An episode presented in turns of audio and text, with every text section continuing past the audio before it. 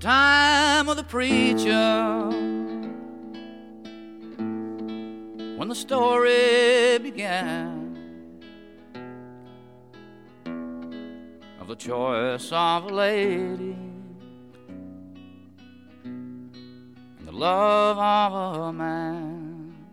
Olá, amigos! Sejam bem-vindos a mais um minicast de Preacher. No programa de hoje vamos comentar o sétimo episódio da primeira temporada e, como sempre, para falar de Preacher, tá aqui o Igor Frederico. Sempre empolgado até que eu não estou tão empolgado. é, deu uma queda aí, mas a gente comenta mais sobre isso logo depois da vinhetinha. A gente já volta.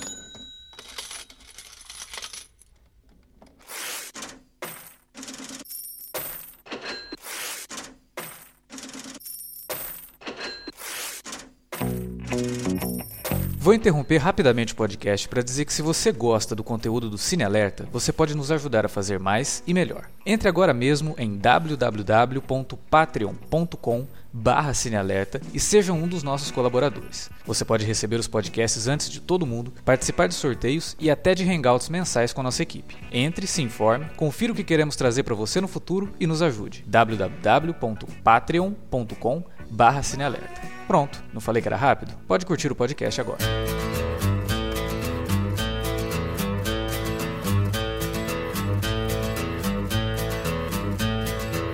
You wired me awake and hit me with a hand of broken nails. You tied my lead and pulled my chain to watch my blood begin to boil. But I'm gonna break I'm gonna break my, gonna break my rusty cage and run. Ô Igor, como assim? Você não gostou muito desse episódio? O que aconteceu? Não é isso, que os haters de ataque é só, igual eu falei, eu tava empolgado até que eu não eu deixei de estar empolgado, porque Preacher é para mim a relação de estranheza com a série, assim, eu assisto e nesses últimos nessa segunda metade agora da temporada, os episódios estão bem melhores, eu acho. Sim, não, isso daí eu acho que todo mundo que tá acompanhando a série, né, chegou a essa conclusão. Não, mas todo mundo que tá vendo a série, eu acho que ama essa série. Não sei se já foi no IMDB e viu a média, uhum. nota de público, né? 9.4, vocês vão desculpar quem tá amando a série, mas não é pra isso tudo. Mas enfim, é outro ponto. Então, tipo, assistir os episódios tá muito mais agradável. É muito melhor. Tipo, é uma. Tá sendo uma experiência muito melhor. Muito, me deixa mais satisfeito ao assistir, o, o ato de assistir. Só que quando acabam os episódios, tanto semana passada quanto retrasada, e nessa semana principalmente, eu paro, começo a pensar, começo a ler sobre, começo a ver debate, começo a pensar mais, começo a refletir. E o, o, o, problema é que, por exemplo, muita gente fala que eu tô sendo influenciado, mas é, imediatamente, 10 minutos depois que acabou o episódio, eu já tinha eu sozinho achado 10 coisas que me incomodaram. Foi bom, mas parece que eles fazem algo que nem comentou desde mesmo. Eles sabem arquitetar algo bom. A fotografia é linda, a trilha sonora é boa, os atores são bons, mas o conteúdo é muito volátil. O que tá sendo mostrado é massa, mas o que tá sendo contado tem muitos problemas. E isso, quando acaba o episódio, você começa a refletir, me incomoda muito e tá, me incomodou bastante essa semana. Por isso que eu tava empolgado, até que eu parei de estar empolgado. É, eu, eu vou falar pra você, assim, tipo, eu gostei do episódio, achei um bom episódio, concordo com você essa segunda metade da primeira temporada tá infinitamente melhor do que a primeira. Não que a primeira tenha sido ruim, todo mundo que ouve aqui os minicasts sabe que eu, tô defendendo a série desde o começo, né? É, gostei também do que foi feito no, no começo, mas estava um pouco arrastado, né? As coisas não, não, não haviam muitas respostas e estava incomodando um pouco. Só que agora, na segunda, na segunda metade, as respostas estão vindo e algumas dessas respostas não fazem jus a essa espera que a gente teve que aguentar aí para chegar até aqui e de repente, sabe, algumas coisas acontecerem. O que me incomodou muito nesse episódio, meio que voltou uma coisa que estava acontecendo há três episódios episódios atrás, que é aquela desconexão entre uma coisa e outra, assim. As sequências, eu não senti que tiveram uma boa fluidez, entendeu? Tipo, de uma cena para outra, as coisas ficavam meio truncadas. Por exemplo, tem uma cena da Tulipa perseguindo a molecada lá, que pegou a calça do tio dela e tal, e a gente vê aquela cena isolada. A cena é muito bonita. E ela até se conecta com algumas coisas que o episódio quer mostrar sobre a família dela e tal. Mas ela é meio perdida no meio do episódio, sabe? Tipo, não volta mais aquilo. Ninguém fala mais da, da, da, da questão do tio dela, né? Fica naquela coisa assim, meio Aquilo ali seria um bom, uma boa cold open. Não no meio do episódio, cara. Do nada, assim, sabe? Esse é um dos problemas também, porque eu vou. Acho que até fim da série eu vou comparar muito com Batman vs Superman, mas assim, parece às vezes que são um monte de cenas coladas, né? Tipo, mas assim, acho que não é nem culpa da montagem, acho que é do roteiro mesmo. Como nós vamos contar o passado da Tulipa, temos que ter uma cena mais clara de, do que tá acontecendo no presente. Aí, onde nós vamos colocar dentro desse episódio, aí não tem lugar, coloca ali, Coloca ali. É tipo, vamos escrever essa cena nessa parte. Aí coloca ela lá e aí depois não tem conexão, como foi o contrário do episódio passado, que a gente falou que tudo, né, se conectava. Uhum, tirando, a, tirando, a, tulipa, o que é até irônico. É, a tulipa realmente. A, a, eu acho que ela deu uma melhorada nesse episódio, pelo, pela conversa que ela teve com o Cassidy. E ela enxergou o Jesse de uma outra forma também. Né? Aliás, o Jesse é uma coisa que me incomodou nesse episódio. É, eu entendo o que eles estão fazendo. A gente, desde o começo, está falando que a série vai fazer isso mesmo, de que vai fazer o Jesse chegar num ponto que ele vai ter que voltar, parar para pensar as coisas que ele está fazendo. Mas nesse episódio, o nível de babaquice do Jesse Chegou, eu falei, peraí, eles vão transformar o Jesse no vilão da série? Então, porque eu tava comentando até em off com você. Porque eles estão forçando o Quinqueno como vilão, mas ele não tá sendo bem construído. Desculpa, até agora é muito away o Quinqueno. Tipo, muito vai vem, entra, sai. E o Jesse tá muito mais vilanesco do que o Quinqueno. Porque só Assustadoramente parar... vilanesco, então, cara. Se ele... parar pra pensar, ele é oposto a todo mundo. E todo mundo quer o bem, cara. Tipo, a Emily, o cara de cu, o Cassidy! O Cassidy é, é, é, é a balança moral, velho, do episódio. o Cassidy é um vampiro sugador de sangue, cara. Ele é a balança moral. A Tulipa, que é uma assassina, claro, né? Tipo, tá, já ficou claro que ela mercenária, sei lá. Ela também. Uhum. Todo mundo tem uma moral melhor que o Jesse, ele é basicamente o vilão da série. E, ah, mas tem séries, Sopranos, Breaking Bad. Cara, não.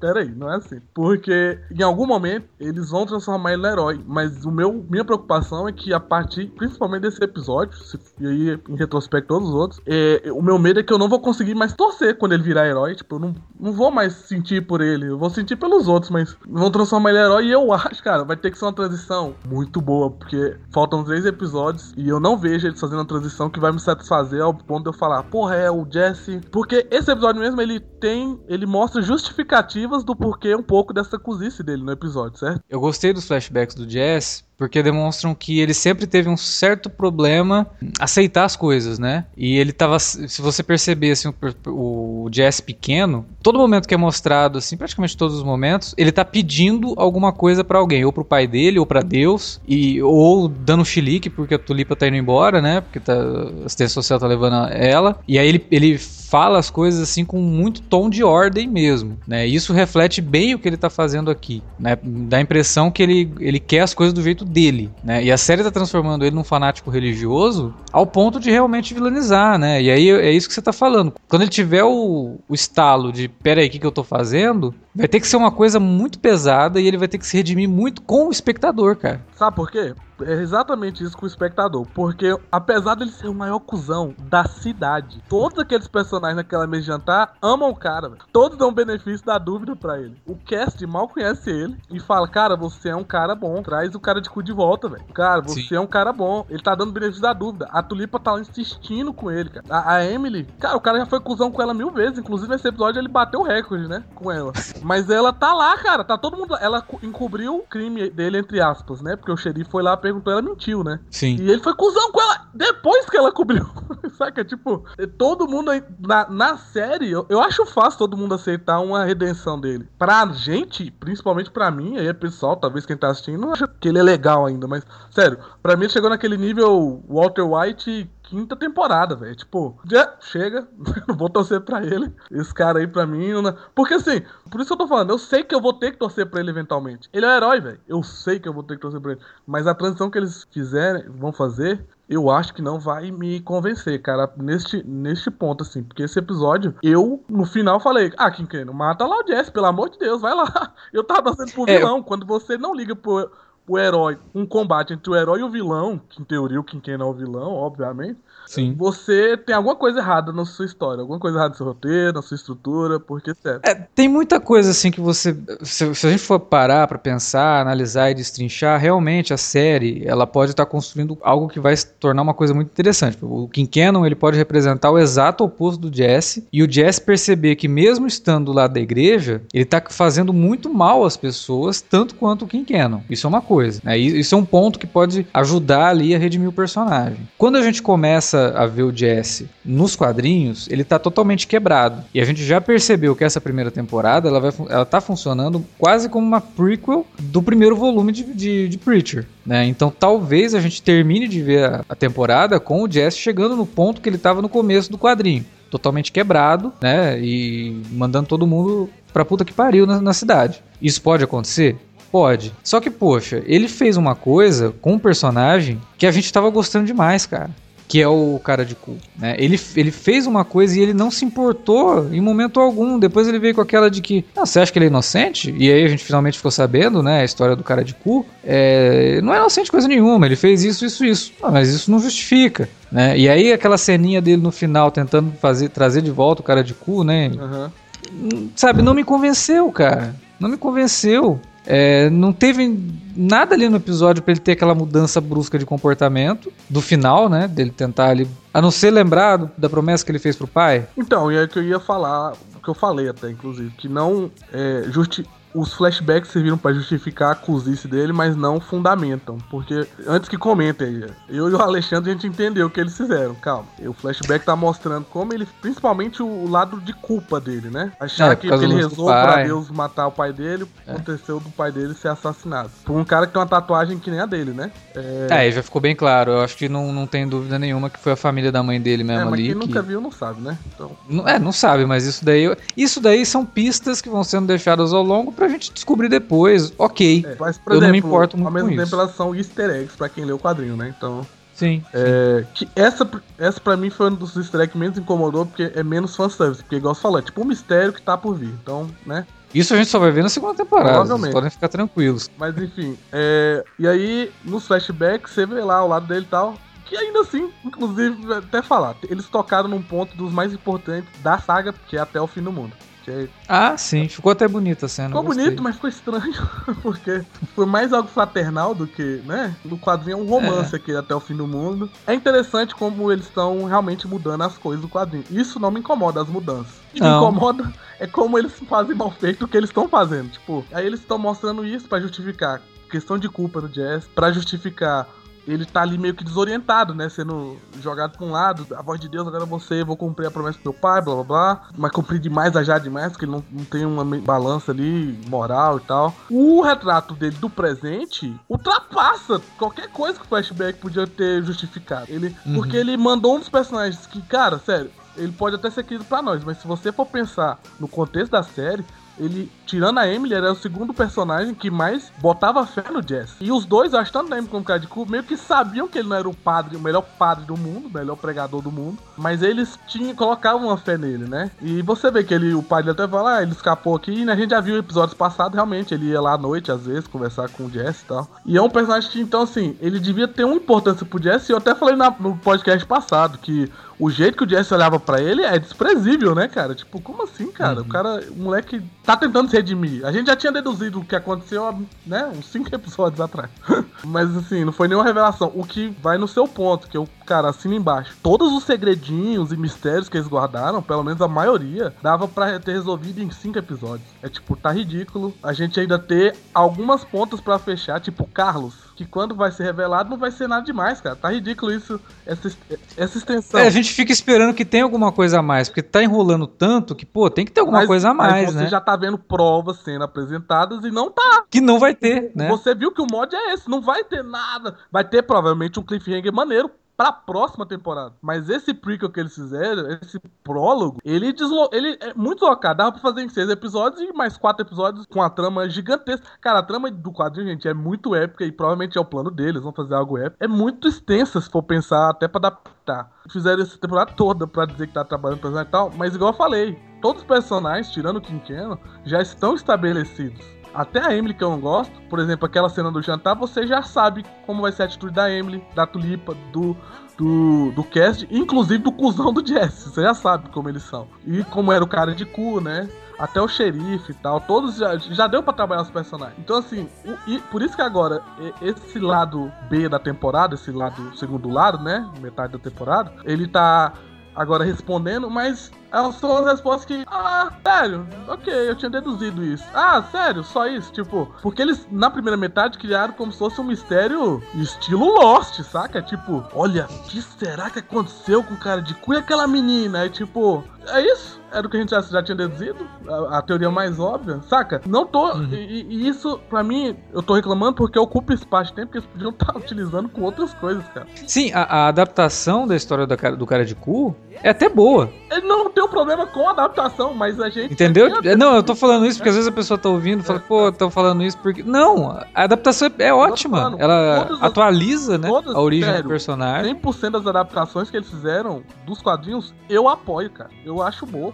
Porque tá mudando, tá dando um tom legal pra TV. Só que como eles estão fazendo o que eles criaram, as coisas deles. Não é do quadrinho que eles estão mudando. Os contextos deles, os personagens deles, como eles. Execução, na verdade. A execução né? toda. Execução. Tá, tipo, como diz em inglês, bumpy road. Tá tipo uma estrada esburacada, velho. É. O último o episódio anterior, cara, eu gostei muito. Foi um episódio dinâmico, sabe? Como a gente falou, as coisas acontecem uma coisa levando a outra. E aí você chega nesse episódio, voltou. Parece que a gente tá vendo um episódio lá da primeira parte da primeira temporada, sabe? Aquela coisa mais travada, é, com bons momentos. Ele teve bons momentos. Eu já falei, eu gostei do episódio. Não, Mas quando você termina de ver. Eu gostei do episódio também. É. A, a, uma das coisas mais importantes. A plástica, né? A estética de Preacher era Não, nossa, não tenho nem o que dizer. Eu acho que plasticamente a série ela tá. Eu vou até dar uma exagerada, mas para mim, nível de direção de fotografia, composição, ela tá tão bem cuidada quanto Breaking Bad. Não, uai, tipo, enquadramento. É, você pode pôr no mudo e ver a série que é linda. Tipo, aquela cena do Cash conversando com a Amy fora da igreja, que a câmera não se mexe, o que é excelente, cara, porque conversa de duas pessoas é a coisa mais óbvia em série de TV e é o que mais nego faz o básico. Corta pra lá, corta pra lá, a regra dos 180 graus, né? Ah, uhum. E ali eles fizeram uma conversa quase até poética, porque a câmera fica distante dos dois, mostra os dois, dá pra gente, tipo, construir várias cenas da série. Inclusive esse episódio são lindas. Mas a execução do conteúdo, né? Nem a execução de cenas, de direção. Tipo, execução. O conteúdo que eu falei, o problema da, daquela cena da Tulip, eu acho que não é nem do, do, do que tá posto ali, mas estrutural de roteiro, saca? Não é nem de montagem, Sim. eu acho. É. A cena é boa, de novo, repetindo. A cena é boa. A reação das pessoas vendo a Tulipa ali com o tio dela. E, a, e as reações até mais é, irônicas, né? Tipo, o, o, bicho lá que é o mascote lá, né? O cara tá Não, vestido de castor, passando é. com o cachorro, olha pra Tulipa e fica chacoalhando a cabeça. Eu acho assim, que ali tipo, é bem humor do Seth Rogen mesmo, da galera, assim, porque depois da quarta pessoa passar a cena na cabeça, assim, fazendo sinal negativo, quando vem o urso é horrível. Nossa, não tem como não ir, porque é como se fosse tipo, é, você tá no fundo do poço, até um mascote que te acha patente. É, então assim, a cena é boa, só que dentro do episódio ela tá totalmente deslocada. Gostei também, menção ao John Wayne, né? Oh, Aliás, a, a, a, cena, a cena foi, foi engraçada. Essa eu vou ter. A gente tem que parar pra falar dessa cena. Essa cena foi engraçada. Aquela pergunta pro Cassidy, né? Quem é o ator preferido do Jesse? Aí ele para assim. Ryan Felipe. Como assim, Cassidy? É, ela inclusive deixa claro, né? o John Wayne, ele é um garoto texano. tipo, mais óbvio. E, e, aí faz a ligação do John Wayne depois no flashback dele. Tem um quadro do John Wayne, né, em cima da Sim, cama se alguém dele. prestar atenção, tem um quadro de John Wayne lá. Achei... E aí com a cena do pai dele na porta, né, na soleira da porta ali. É que é uma referência mais do que óbvia, né? Os Searchers, né? É, Rastros de ódio. Rastros de ódio aqui no Brasil. Clássico absoluto. É, quem gosta de cinema tem que assistir. Quem gosta de western já, já assistiu com certeza, porque clássico absoluto. Gosta de coisa boa, John Ford, cara. Só... John Ford. Aliás, a série ela faz várias referências ao John Ford na, na, na, na direção de fotografia. Uhum. E ali faz uma referência óbvia. E, e, até colocando o pai do Jesse como esse. Como solitário. Essa representação, né? Como se ele projetasse no pai dele, o John Wayne, sabe? Uhum. É uma cena muito bonita, lindíssima. E por, por, isso que eu falo que a gente ficava assim em Breaking Bad. Né? Nossa, essa cena aqui o cara fez uma puta de uma referência ao Poderoso Chefão. O cara que fez uma puta de uma referência, né? Sei lá. Bom, sei lá. Qual, qual seja, né? referência. Né? Breaking Bad é lotado de referência. E aqui a gente tá vendo isso também, esse cuidado de fazer referência sem é, soar referência, de soar até orgânico dentro da história. Isso soa orgânico. Quem conhece a referência pegou essa, essa segunda leitura, essa segunda camada de leitura. Quem não, não, não conhece a referência, pelo menos viu uma cena muito, muito bonita, muito bem enquadrada, muito, né, uma composição bacana. Voltando, né, o que a gente estava falando, realmente as coisas nesse episódio ficaram meio estranhas. A participação do Kim Cannon, quando ele aparece, aquela cena dele sabe? Tipo, você coloca a câmera, né? Faz um tilt da câmera assim pro chão, aí começa a vir uns barulhos, porque você tá se referindo ao inferno, né? É. Aí corta pro Kim Cannon terminando o negocinho dele, que até se liga bem com o final do episódio, assim, com a, com o gancho que dá, né? Uhum. Mas ainda assim, a cena naquele momento, ela soa tão esquisita, cara. E é o que, inclusive, falar, o episódio passado a gente gostou muito, mas tem algo que é muito estranho também. Porque, por exemplo, o cara, ele manda o cara de culpa pro inferno e a última uhum. cena, na verdade, é do prefeito com os mortos. E aí, quando volta esse episódio, começa na cena do inferno. teoria, ele mandou o cara de culpa pro inferno. Sim. Entendeu? Sim. Tipo, ele, nem o cliffhanger eles vão organizar direito, né? Tipo. A cena do prefeito é como se fosse um pós-crédito, é, na verdade. É, era pra ser depois dos créditos. É muito. Se você for pensar essa questão estrutural, igual eu tô falando eu acho que não é nem de montagem, eu acho que tá no roteiro isso. É problema estrutural da página, do roteiro, velho. Porque se repete, se repete. Quem tá fazendo a série, igual a gente falou, composição, estrutura, fotografia, eles são muito bons para errar coisas, né? Tão idiotinhas assim, tão básicas. É. E, roteiro meio bobo até, sabe? É o que eu tô falando, essas revelações são bobas, velho. pra eles enrolarem. É tipo, Parece que é, é, como se eu falasse assim, ó, eu tenho um segredo para te revelar, eu tenho um segredo para te revelar. Aí passasse um mês, aí eu chegasse, Alexandre, Sabe qual é o segredo? As moléculas de água é H2O. É. Papai Noel não existe. Porra! ok, Igor. ok, é tipo, nada do que nada do que eles organizaram na primeira metade tá pagando nessa. Eles estão pagando, mas não tá tá sendo tá voltando muito troco, saca? toma, cara, beleza, toma o troco, velho. Porque, saca, tá, gosto falou, eu roteirinho meu bobo. Desculpa quem tá gostando e amando a série, mas é, se você for parar para pensar dois minutos sobre, meio simplório, cara. É muito É, eu, eu acho que eu não sei se é porque a gente assiste muita coisa e a gente meio que já tá calejado de certas coisas em seriados, né? É, principalmente em seriados de anti-heróis, né? De, de personagens é, porra, moralmente. tipos favoritos de seriados, né? Mad Men. Né? Eu acho que na verdade hoje em dia as melhores séries são sobre anti-heróis, né? Uhum. E a gente tá acostumado com isso, a gente tá acostumado com roteiros tão bons. A gente acabou de citar Breaking Bad. A gente tá vendo agora, vai voltar Mr. Robot. É, aliás, só pra fazer um pequeno jabá, teremos minicast de Mr. Robot. então, sexta-feira, né? É. é. Não, na verdade eu tô planejando colocar ele no ar na quarta-feira. Então, por exemplo, ele passa na é quarta uma semana depois. Unidos. Aí uma semana depois teremos aí o minicast. Uhum. Se tudo der certo, é para sair nas quartas-feiras. Mas vocês vão ficar sabendo conforme a semana for passando aí. É, então, pô, sabe, são, são, são, tramas muito bem construídas, né? Mr. Robot, ok, que fez uma, uma bela uma homenagem, entre aspas, né, a, a, Clube da Luta, mas ainda assim foi uma coisa bem construída, né? Com personagens mais interessantes do que a gente tá vendo aqui, né? Então. Tirando, eu, tirando o cast, porque o cast, depois desse episódio, inclusive, cara, sério, ele é de longe o melhor da série, assim. É, aliás, por favor, vocês não estão acreditando que o Cast morreu, né?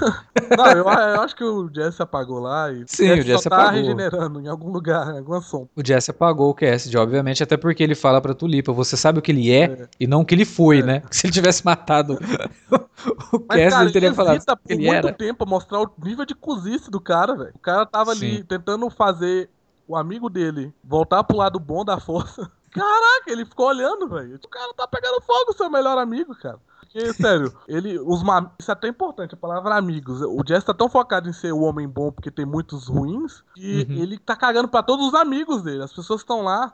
Cara, a mulher organiza as comidas do cara, leva. As duas mulheres, né? Porque aparentemente agora as duas mulheres gostam de brincar de casinha. As duas mulheres levam comida, ajuda, mostra lá no começo do episódio, até achei legal uma cena bem rapidinha, a Tulipa dobrando as cadeiras, saca? Tipo, todo mundo ajuda o cara, velho. De uma, de uma forma, tipo, objetiva ou não, mas estão ajudando o, o bicho, saca? Seja com dobrando uma cadeira ou conversando com ele. De novo o Cassidy dando conselhos e tal. E o cara é muito cuzão, velho. Ele é um nível que não dá para simpatizar. E esse episódio ele elevou a milésima potência. É, é uma pena. Mas eu, eu, eu, ainda tô confiante que até o final a gente vai ter uma bela de uma reviravolta na vida do Jesse. E que tudo isso seja uma, um grande plano da série para discutir é, os perigos da, da, do fanatismo religioso, né? Da interpretação literal de certas coisas que tentam passar pra você. Só pra deixar claro também que a gente discutiu semana passada, ainda tá muito estranho o Jesse ter mandado o Gene pro inferno, porque ele não tem esse poder, velho. Já ficou claro, a, a, série estabeleceu isso. Quando ele fala pro Cast de voar, ele não voa. Ele não pode ordenar as pessoas. As pessoas fazerem, coisas que não, não fisicamente. Fisicamente não... elas não conseguem. Ou, ou, por exemplo, que elas não têm conhecimento. Quando ele manda o Cast cantar uma canção lá que ele não sabe, ele só canta o nome da canção que o Jesse falou. Então, tipo, não tem algo por trás, que até eu especulei semana passada, que, sei lá, talvez alguém do inferno pegou o Eugene, sei lá, acho que alguma outra coisa externa aconteceu. Só que é não, é estranho não, porque. Não pode ser só o poder do Jazz. É, mas é estranho porque o Cast disse que viu. É. Ele viu o quê? Mas não, você ver, aí, tipo, eles podiam ter trabalhado mais o que ele viu nesse episódio, que eu acho que talvez deixaria até o Jesse menos cuzão, mas eles deixam pra um próximo episódio, que talvez não seja nem o próximo, mas talvez vai ser o outro, entendeu? E vai ser algo simples. Aí, tipo, saca, isso incomoda, cara, tá me incomodando. É, vamos ver, vamos esperar. Eu acho, eu, eu, como eu falei, eu ainda quero acreditar que a série vai dar uma bela de uma guinada e a gente vai terminar a primeira temporada maluco pra, pra assistir a segunda. Eu espero que sim. Aliás, a gente não comentou né, nos últimos podcasts, mas a segunda temporada está confirmada. Teremos sim segunda temporada de Preacher. O AMC já é, renovou o é. seriado. E aí não tem desculpa para falar que tá criando algo novo para estabelecer terreno, né? é, nós vamos ter que fazer, vamos ter que entregar isso. E aí, eu já falei, eles podem mudar tudo na segunda temporada, mas que pelo menos avance a trama, né?